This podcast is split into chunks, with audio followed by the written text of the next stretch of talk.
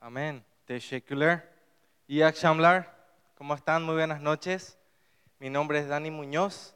Soy paraguayo y quiero presentarle a mi familia. Ahí pueden ver eh, ya mi esposa Amaya.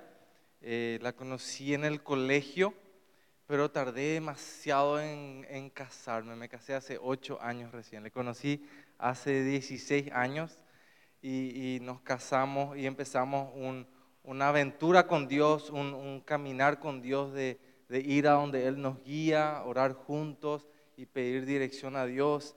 Y el Señor fue guiándonos paso a paso. Tenemos dos hijas. eh, mi hija eh, Karina Abigail fue eh, hecha en China, pero nació en Paraguay. Y la que ven ahí que está en el regazo, que tiene dos meses, ella fue hecha en Turquía y nació también en Paraguay.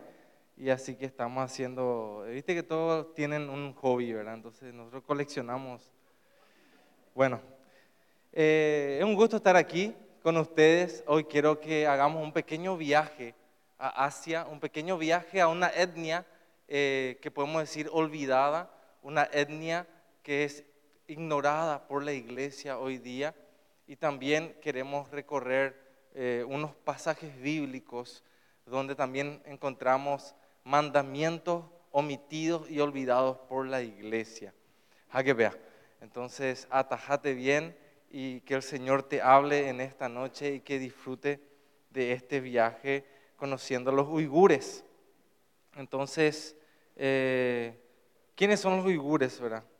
Pero antes de conocer quiénes son los uigures, les quiero eh, contar sobre un mandamiento que se conoce como la gran tarea o la gran comisión, se encuentra en Mateo 28, eh, 18 al 20, y dice, por tanto, id y haced discípulos a todas las naciones. Y a veces nosotros leemos esto y pasamos. Si es en el celular, ¿verdad? Pasamos nomás la pantalla o cambiamos de canal, porque a veces decimos, esto no es para mí, este mandamiento no es para mí. Yo escucho comentarios de gente que dice, eh, este es un mandamiento que era algo específico para los discípulos en aquel entonces. Eh, no nos corresponde a nosotros. Eh, hay gente que dice, este es un trabajo para los pastores, para los trabajadores religiosos, para los misioneros, para los evangelistas. Y algunos lo ponen más místico y dice, esto es solo para aquellos que tienen el llamado. ¿verdad? Famoso el llamado. Para hacer algo necesita un llamado, ¿verdad? Entonces, eh, se, eh, se inventan muchas excusas lastimosamente en la iglesia hoy día, que lo que hace es mantenernos lejos de obedecer este mandamiento. Y eso a mí me pone muy triste y a, Dios también, porque al desobede- de- desobedecer este mandamiento, hay gente que se está perdiendo la oportunidad de escuchar que hay salvación por medio de Jesucristo. Y, y no soy un experto en, en- en Biblia o griego, pero uno de los teólogos por ahí me explicó que en el griego, en este pasaje, cuando dice a todas las etnias, dice pantata etne, que quiere decir a todas las etnias. O sea que el desafío que nos dejó Jesús, este mandamiento que nos dejó Jesús, no está hablando de 200 y algo de naciones, sino que está hablando de etnias, de que tenemos que ir y hacer discípulos de grupos de personas, de gente que mo- como vos y como yo, gente que tiene eh, un trasfondo cultural único, diferente, un, idioma que utiliza eh, en su comunidad costumbres específicas y, y este es un desafío mucho más grande porque de 200 y pico de países nos encontramos con 16 mil etnias en todo el mundo. Acá mismo yo veo varias etnias y, me encanta ver la multiculturalidad que hay en esta iglesia. Y, bueno, eh, es lindo ver eso, pero es lindo también cuando empezamos a ver la palabra de Dios de una forma diferente. Que este mandamiento no es una opción para que nosotros lo consideremos, sino que es un mandamiento para que lo obedezcamos. No es una elección, es un mandamiento y hay que obedecer. Y algunos sienten un peso muy grande, no te preocupes. Jesús nos da el Espíritu Santo para que nos dé poder para ser testigos a todas las naciones hasta lo último de la tierra. Así que no te preocupes, el Espíritu Santo nos va a ayudar a ser testigos. Él nos va a poner las palabras en la boca y Él va a abrir puertas para que nosotros vayamos a predicar el Evangelio.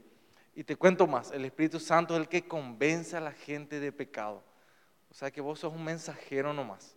Tenés que ir y presentar el mensaje de salvación a las personas que, que, el Señor ya está tocando en las naciones. Y hoy quiero hablarte de una etnia eh, que son los uigures. Los uigures son una de las 16.000 etnias que existen en el mundo y es una de las 400 etnias de China. Eh, eh, tienen una población de alrededor de 15 millones y ya nos superaron el doble ya los paraguayos.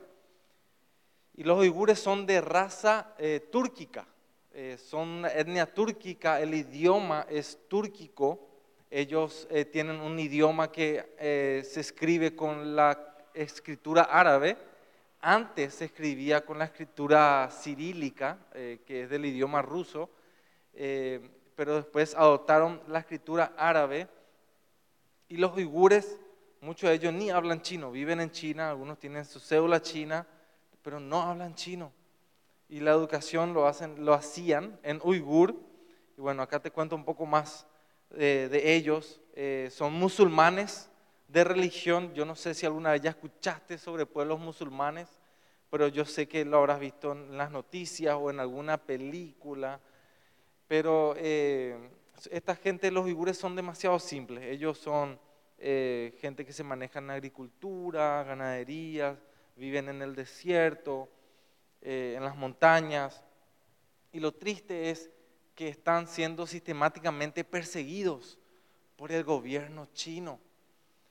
al principio era como una guerra del gobierno contra el terrorismo, porque se, infiltró, se infiltraron movimientos terroristas entre los uigures y lastimosamente empezaron a haber atentados contra el gobierno y, el gobierno empezó a poner mano dura y después ya empezó la persecución a ser eh, contra los musulmanes por su religión y después ya pasó a ser contra la etnia en sí y bueno, les voy a ir contando ¿verdad? cosas que, iban ocurriendo.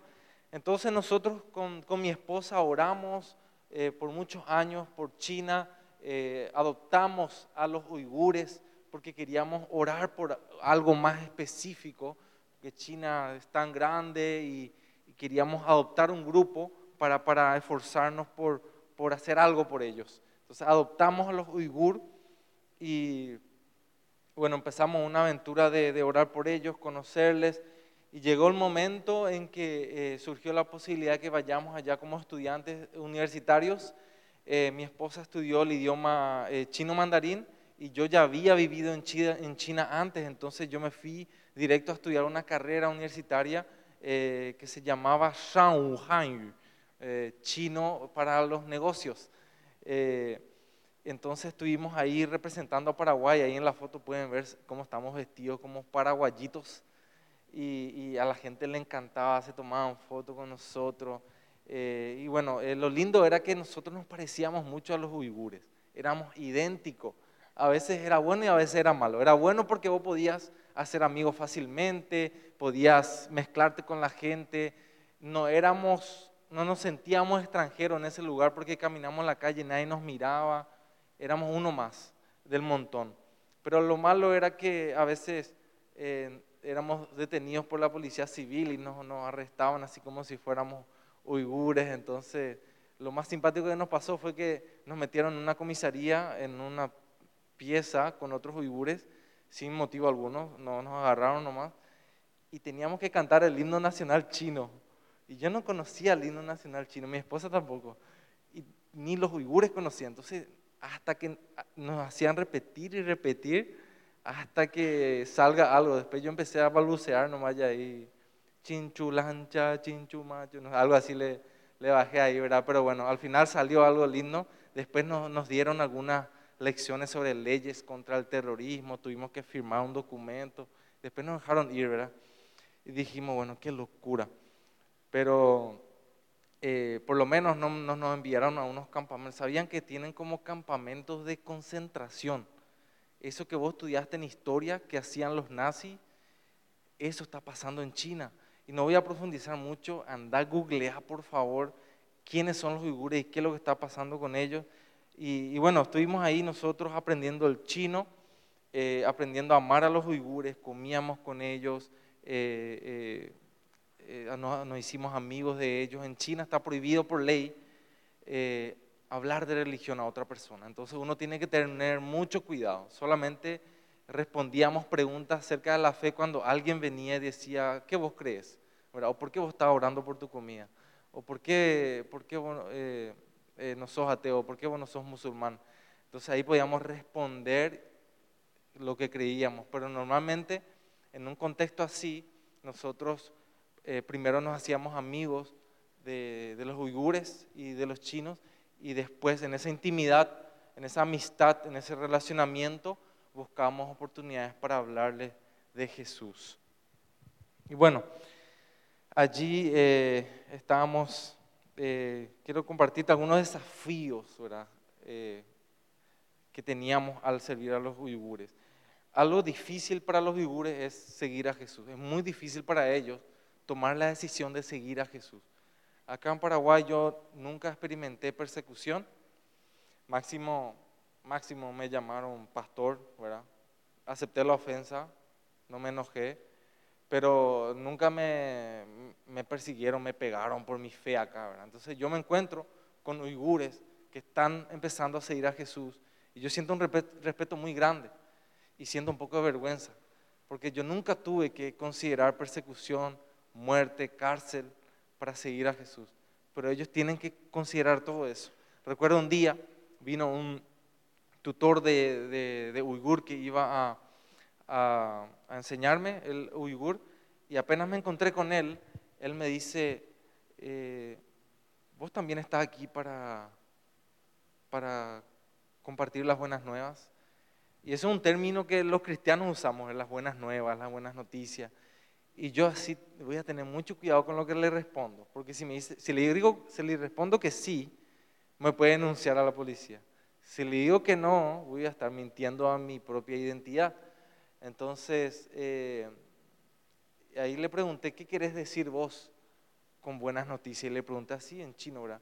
Ni, yo, ni yo te sé ni yo te sé Me dice, yo lo que te quiero decir es, eh, si vos estás aquí para hablar de Jesús a la gente?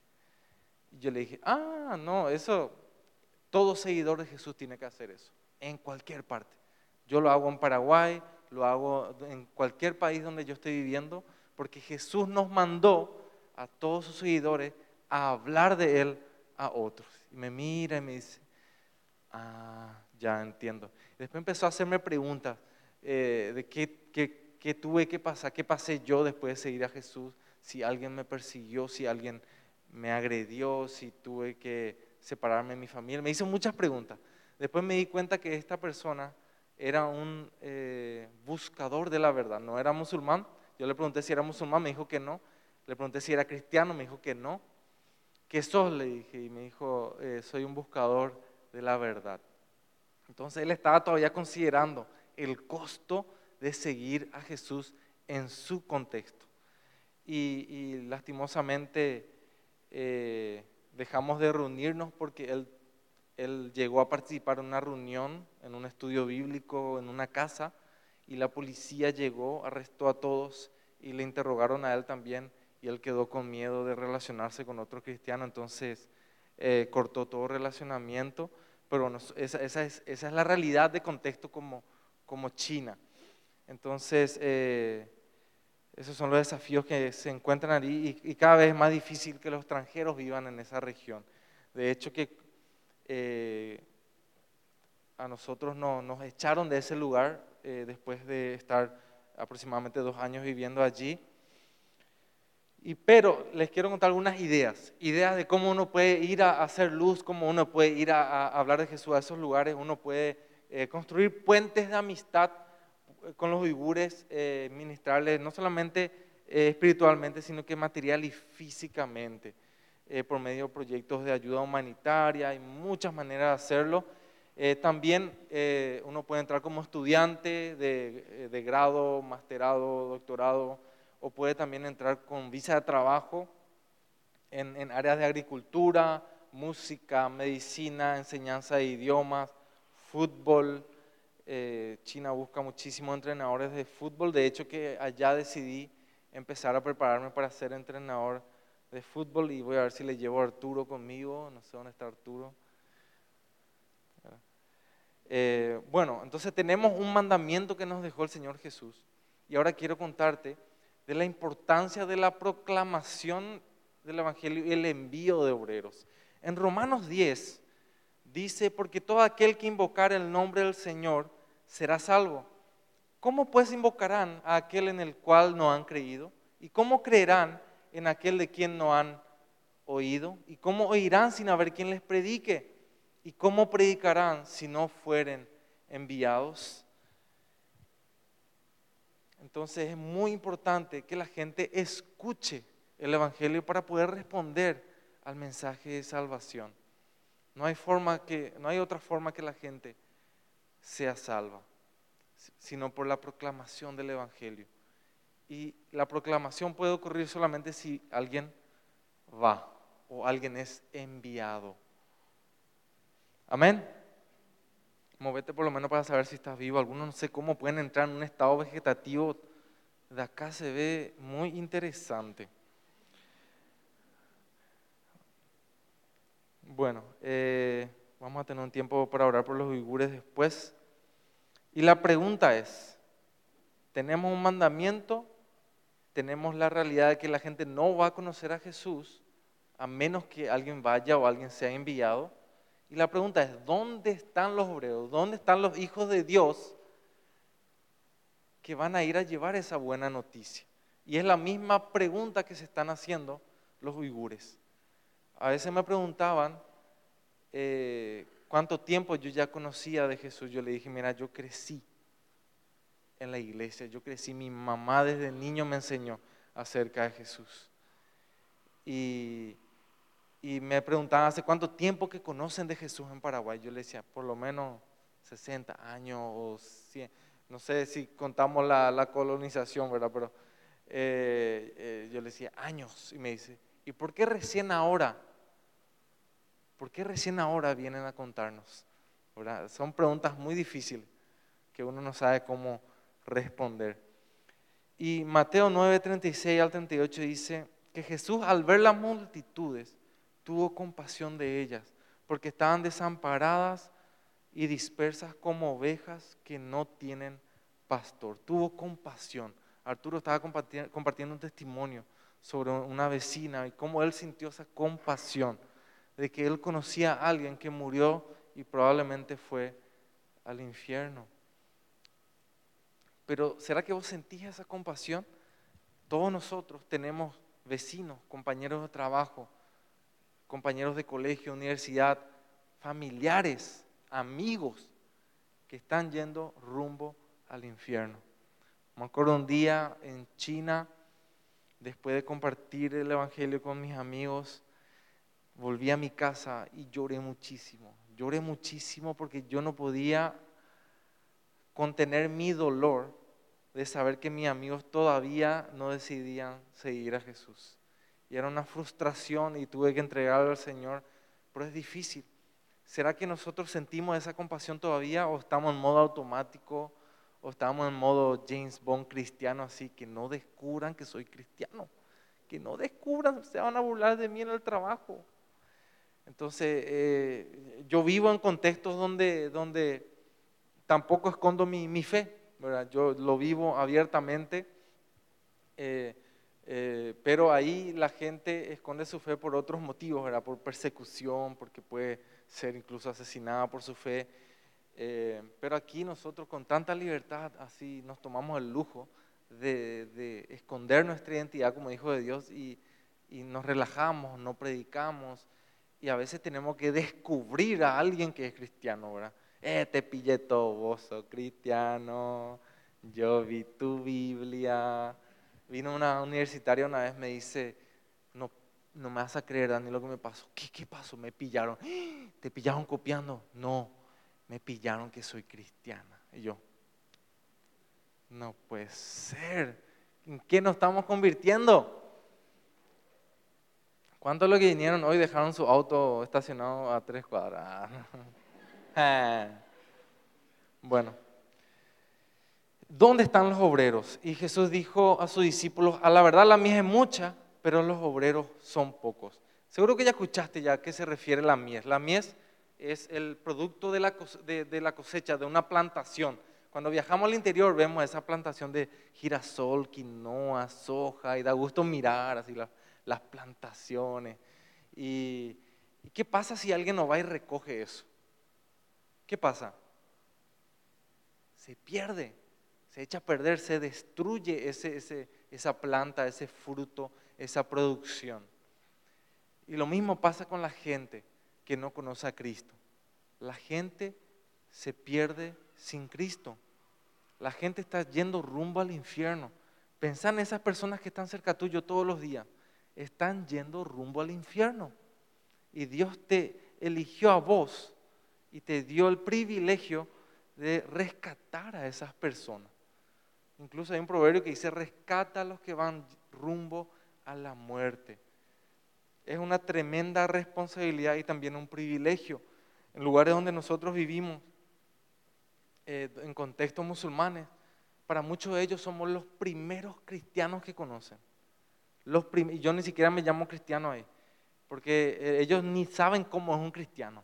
Y algunos piensan que los cristianos son los occidentales, lo que se ven en las películas de Hollywood. Ñan de Yara. Y entonces yo, ¿vos sos cristiano? No, le digo yo. Eh, yo. Yo soy seguidor de Jesús. Entonces para alguien que no tiene idea qué es un cristiano, cómo vive un cristiano, prefiero que no me relacionen con las películas, ¿verdad? Imagínate. Entonces eh, yo le digo, yo soy seguidor de Jesús. Yo leo la Biblia y, trato de obedecer los mandamientos de Jesús. Ahí entonces ellos no, te, no te, ven ya con, con preconceptos erróneos y, no estoy negando mi fe, ¿verdad? Solamente estoy negando toda asociación a los cristianoides. Eh, y después Jesús dice, rueguen al Señor de la mies que envíe obreros a su mies. Vamos a orar para que Dios envíe obreros. En un pasaje paralelo en Lucas 10, 2, dice lo mismo, pero en el versículo 3 Jesús le dice, vayan, yo los envío. Entonces Jesús te dice, ora, pero también te dice, andate. Terejó, ¿cómo decimos eso en alemán? ¿No? ¿Eh? Get. Get. Ok. Bueno, ahora quiero hablarte acerca de los uigures en Turquía. Bueno, a nosotros nos echaron de, China. Eh, la policía vino a nuestra casa y nos pidió amablemente que que cuando termine nuestro contrato, en, serio fue re amable. Tenemos amigos que fueron arrestados, expulsados, deportados. Con nosotros dijeron, termina tu contrato y te podés ir. yo, ah, gracias. y, la universidad me dice, eh, Dani, eh, ya mi esposa ya estaba embarazada y me dice, y ellos ya sabían que íbamos a venir a Paraguay para tener el bebé porque en China no podíamos.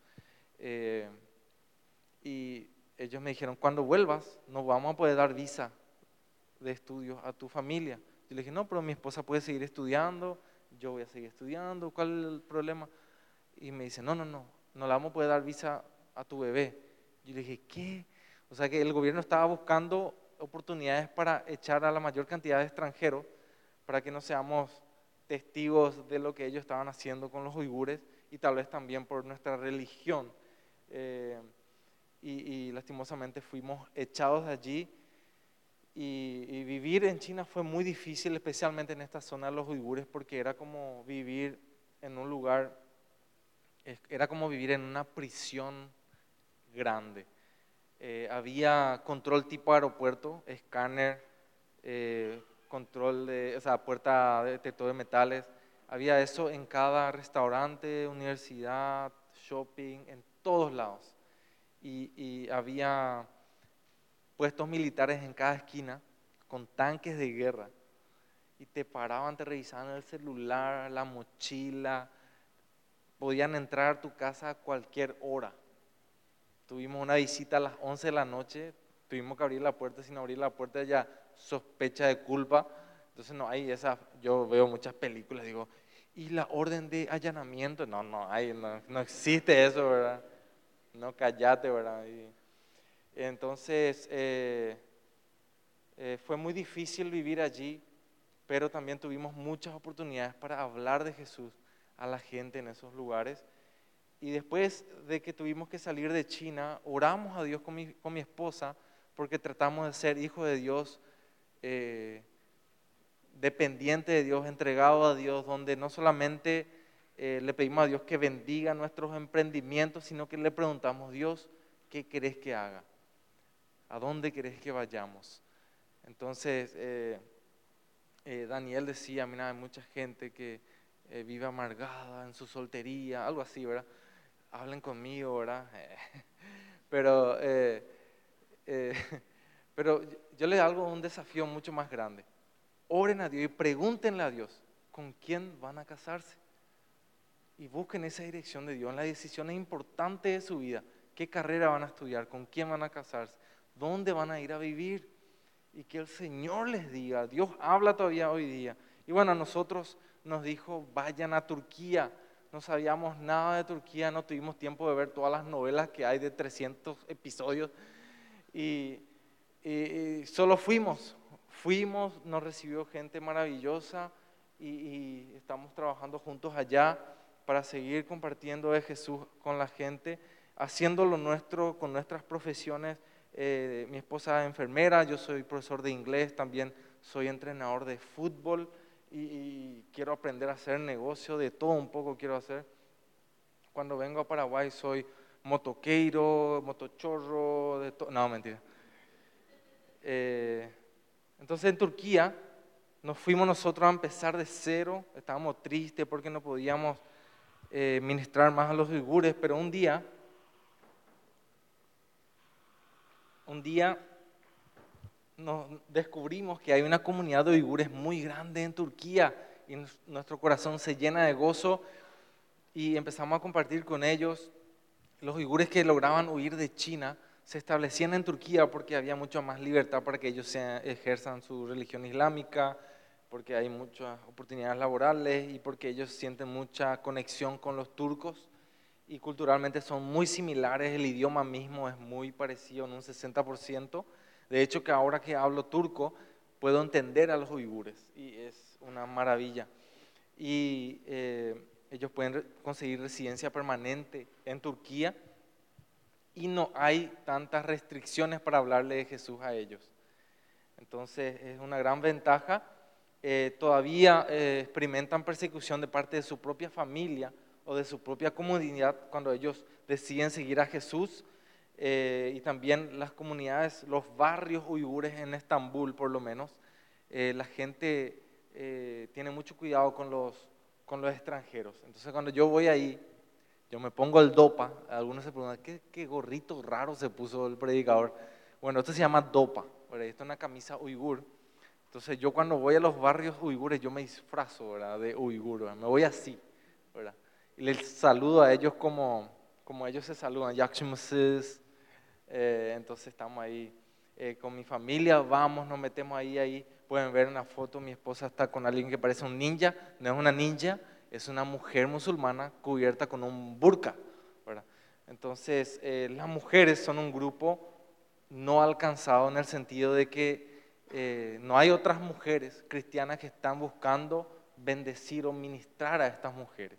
Es más fácil que yo me conecte con los hombres, pero las mujeres están más aisladas en sus casas y necesitan mucho que mujeres cristianas vayan a darle esperanza a estas mujeres. Algunas ideas de cómo podemos nosotros ser de bendición a, los uigures en Turquía. Eh, podemos también ofrecer amistad, hacer proyectos humanitarios con ellos. Hay muchos orfanatos allí, gente que fue arrestada por el gobierno de China y entonces sus hijos quedaron como huérfanos eh, o viudas eh, o, eh, o, esposas que quedaron separadas de su esposo porque están detenidos en los campos de concentración. Entonces ellas tienen que que buscar la manera de, autosustentarse. Y bueno, hay mucha oportunidad para, para ministrar por medio de los idiomas, eh, clubes de inglés, clubes, de español, alemán es uno de los idiomas que más se aprende en Estambul. Eh, el fútbol también es una llave al corazón de los uigures y eh, también hay una necesidad tremenda de crear plataformas interactivas, especialmente multimedia, para alcanzar a los niños y adolescentes uigures. Eh, les cuento que en China y en Turquía está prohibido por ley hablar de Jesús a menores de 18 años. Entonces eso hace muy difícil en la parte de proclamación, eh, pero podemos crear videojuegos o plataformas eh, dinámicas donde ellos puedan conectarse con el Evangelio sin que nadie esté en peligro de ir a la cárcel.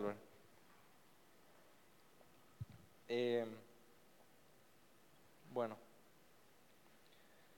Y el cuarto punto que quiero eh, dejarte, ¿verdad? habíamos hablado que tenemos un mandamiento que obedecer. vimos que eh, hay una necesidad tremenda que enviemos a alguien o que vayamos o que alguien vaya a proclamar el Evangelio para que la gente sea salva.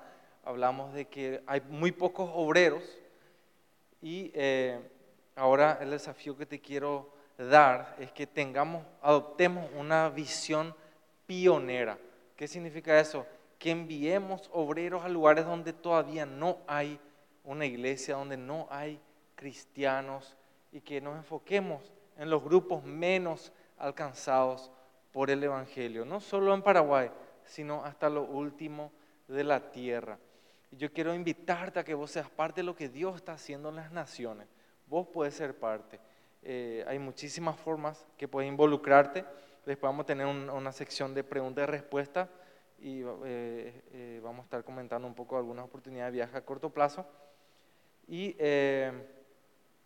bueno, esto es un moto que empezamos con mi esposa, ¿verdad? Para, para que la gente se acuerde de orar por los uigures, ¿verdad?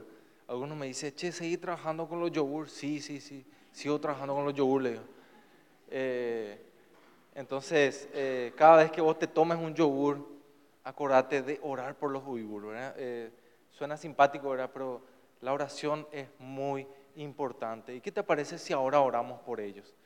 ellos son como vos y como yo son gente que necesita de Cristo. Lo triste es que son olvidados e ignorados por la iglesia hoy día, pero hoy quiero invitarte a que puedas adoptar a los uigures y, ¿por qué no?, pegarles una visita por, por, Turquía. No te recomiendo China, pero en Turquía estamos nosotros y te vamos a recibir, podemos ir juntos a, bendecir a, los uigures de diferentes maneras y vamos a elevar un clamor de oración por ellos. Ahora mismo ellos creen que Dios se olvidó de ellos. A mí me pone muy triste cuando ellos me dicen, yo creo que Dios se olvidó de mi familia.